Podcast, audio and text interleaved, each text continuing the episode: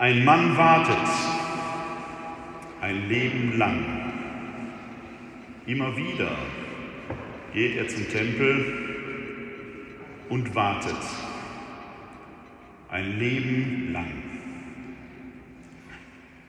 Die Frage ist, weiß er überhaupt, worauf er wartet? Er wartet und er weiß, irgendwann, bevor er hinscheiden wird, wird sein Warten eine Erfüllung finden. Die Frage ist nur, wann und womit? Und dann sind da zwei Eltern, ein Mann, eine Frau mit einem kleinen Kind. Und wenn wir das Lukas-Evangelium bis dahin gelesen haben, da ist ja noch nicht viel zu lesen, dann haben wir schon erfahren, dass der Geist Gottes so seine eigenen Wege schreibt und der Engel Gottes in seinem Auftrag unterwegs ist. Zwei Kinder sind geboren worden, Johannes der Täufer, der auch schon auf eigentümlich wunderbare Weise und natürlich Jesus, damals in Bethlehem, mit dem himmlischen Heerscharen auf den Feldern vor Bethlehem und vorher die Verkündigungsszene, der Besuch des Erzengel Gabriels bei Maria, die zur Mutter Jesu werden soll. Außergewöhnlich das alles. Und jetzt, nach dem Gesetz des Mose, soll er, der Erstgeborene, Gott dargebracht und geweiht werden. So wie wir es vorhin im Buch Exodus gehört haben, jeder Erstling soll dem Herrn geweiht werden. Das geschah üblicherweise rund 30 Tage nach der Geburt. Das ist heute, obwohl heute der 40. Tag nach der Geburt ist, nach dem Hochfest der Geburt des Herrn. Also für gläubige Juden damals wie heute eigentlich ein normaler Vorgang. Eine Mitzwa, ein Gebot des Herrn wird erfüllt. Und Maria und Josef haben doch bis dahin schon einiges mitgemacht. Jetzt kreuzen sich die zwei Wege im Tempel zu Jerusalem. Der alte Mann, der wartet und wartet, scheint eine Ahnung gehabt zu haben.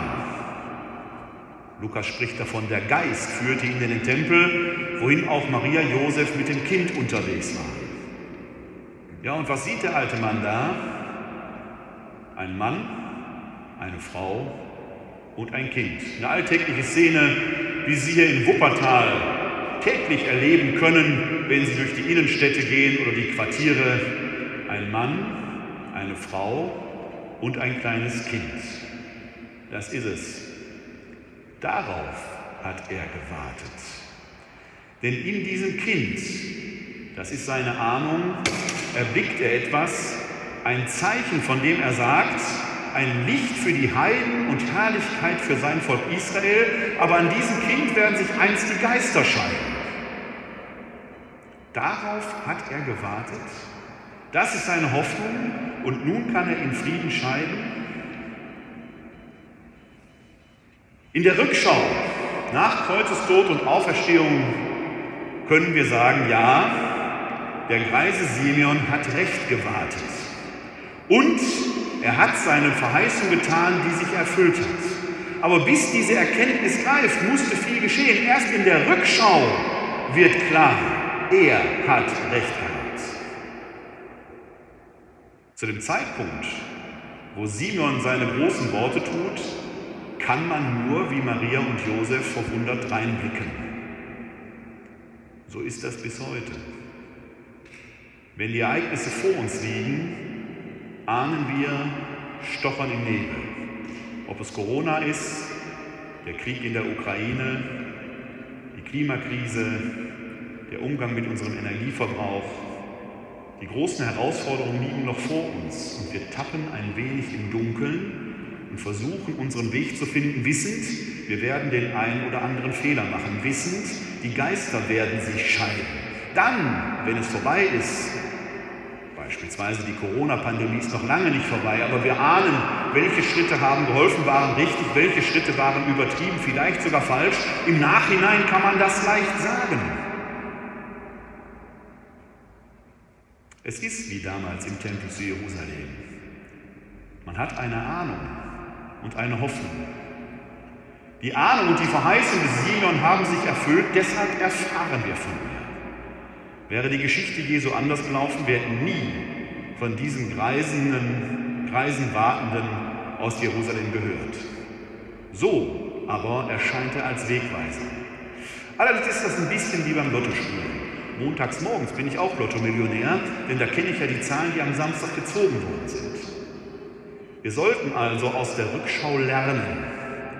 Wir können lernen und wir können sehen, wo sind wir richtig gegangen, wo falsch. Und wir können aus den falschen Entscheidungen, die wir getroffen haben für die Zukunft, unsere Schlüsse ziehen, was wir besser machen können. Vielleicht sollten wir da etwas gnädiger tatsächlich miteinander umgehen und mit dem ernst machen, was im Jakobusbrief steht. Seid schnell im Denken, aber langsam im Reden. Zügelt die Zunge und denkt erstmal nach, damit wir vorher sehen können, was bei der nächsten Herausforderung auf uns zukommt. Da ist dieser wartende, greise Mann, der ein Leben lang gewartet hat und in diesem Warten weise geworden ist, weil er eben nicht vorschnell geurteilt hat.